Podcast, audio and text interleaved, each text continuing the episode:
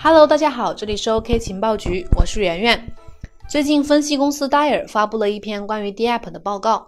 报告显示，二零一九年四月，以太坊 DApp 的交易量达七十七点六万枚，成交额创历史新高，打破了去年十二月创下的记录。报告中还说，今年我们会见证一个最长的 DApp 交易量增长期。于是，圆圆出于好奇，就扒了一下各大 DApp 相关网站的数据，发现一串串的数字背后有很多有意思的事情。三大公链的 DApp 生态竞争简直就像一场无硝烟的战争，而目前格局又在悄然发生变化。我们今天的主题就是三大公链 DApp 三十亿美元成交额的背后，得赌徒者得天下。以太坊作为一个老牌公链，发展最早，截至目前有近两千款 DApp。但圆圆记得，去年上半年开始，以太坊的 DApp 日活就已经远远落后于 EOS。EOS 凭借多款爆款游戏，在很长时间内占据优势，而后来又杀出了个波场，用户量和 DApp 都是爆发式的增长，好不热闹。目前三大公链并驾齐驱，在 DApp 领域厮杀，所以我们今天主要讲讲当下 DApp 的生存现状，以及为什么 DApp 会变成赌徒的江湖。从近三十天的日活、成交量、成交额等方面数据来看，目前 EOS 和波场上的 DApp 保持着稳定的流动性和运作状态，而以太坊活跃用户、交易数量和成交额则一直是低量且变动不大的状态。看样子，以太坊是掉队了吗？那我们就先来看看以太坊吧。以太坊最近 DApp 成交额虽然创历史新高，但新部署的 DApp 数量却极低，达到了近十五个月的低点。在 DAppRed 官网上，排名前十的新 DApp 中只有两款是以太坊上的，交易量也并不大。目前以太坊的活跃用户主要来自交易所和游戏类 DApp，游戏是以太坊 DApp 中占比最大、最有生命力的 DApp。除了游戏之外，以太坊 DApp 目前似乎用户数所剩无几。根据数据统计，与去年同期相比，以太坊的 DApp 用户数下降了约百分之四。许多老用户正在逐渐抛弃以太坊。截至到二零一九年第一季度末，只有七万两千四百二十二名老用户还在使用 DApp，这一比例已经低于百分之七，呈现出一种凉凉的趋势。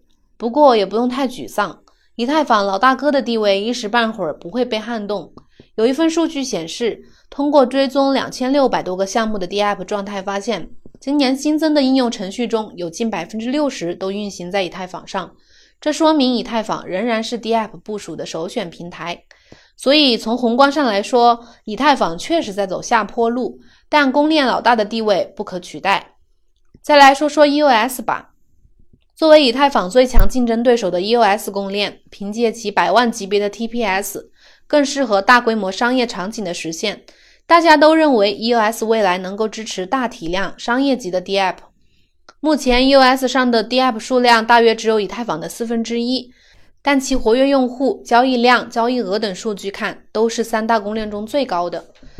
因为在 EOS DApp 排名中，不管是看二十四小时用户量还是成交量排名，多数都是博彩类项目。基于博彩类 DApp 产生的交易量占 EOS 平台总交易量的百分之九十九。有人说这是 EOS 公链的悲哀。百万级 TPS 的公链竟然没有出现杀手级的应用，却滋生出了一堆博彩类的游戏。不过最近的数据显示，EOS 的 DApp 类别正在多样化，博彩类 DApp 用户的比重有所下降。截至2019年第一季度，这一比例已经下降到了百分之八十二。与此同时，交易所、游戏类 DApp 也开始在市场上有突出表现，比如金交所、Newdex 等去中心化交易所，以及泰肯星球之类的游戏。这说明 US 的 DApp 生态正在越来越多样化。假如以后 US DApp 真的不用靠博彩游戏支撑了，那对它摆脱博彩公链这个臭名来说是件好事儿。最后，我们来说说 DApp 的新玩家波场。说到波场，可谓是一匹黑马。波场的 DApp 生态是2019年发展最为迅猛的，无论是主网新增钱包数，还是 DApp 新增用户数，增长率均是三大平台之中最高的。在新增的 DApp 中，波场的 DApp 日活简直堪称霸榜。用户量前十的 DApp 中有七款都是基于波场的，每一个 DApp 的交易数额也很庞大。不得不说，波场公链在短时间内的爆发力以及形成的 DApp 生态，着实让人刮目相看。据数据显示二零一九年第一季度，波场 DApp 活跃用户数高达三十万，占总用户数的百分之八十五。波场已然是目前三大区块链平台中用户活跃度最高的平台。除了活跃用户之外，DApp 的交易量也值得我们关注。波场平台上 DApp 的总交易量曾在三月十五日突破九千一百万美元，远远超过了以太坊和 EOS DApp 的历史最高纪录。不过，波场也摆脱不了博彩 DApp 的疯狂生长。百分之九十以上的 DApp 都是博彩类，可以说几乎所有的交易量都来自博彩类游戏。总的来说，从最新数据来看，各大公链的 DApp 新增用户还是主要流向了博彩类 DApp，为整个 DApp 的生态系统带来了近三十五万用户。无论在活跃用户、交易量还是交易额方面，三大公链的 DApp 似乎都是博彩类游戏占据半边天，甚至八九成。这似乎是各大公链的通病。这一点不由得让人思考：DApp 的用户已经畸形发展了吧？真实的 DApp 生态发展，莫非就是得赌徒者得天下吗？为什么博彩游戏能长盛不衰？远远觉得可能主要有三个层面的原因。第一，人性好赌，大多数人进币圈的目的很单纯，就是赚钱，抱着一夜暴富、财富自由的梦想。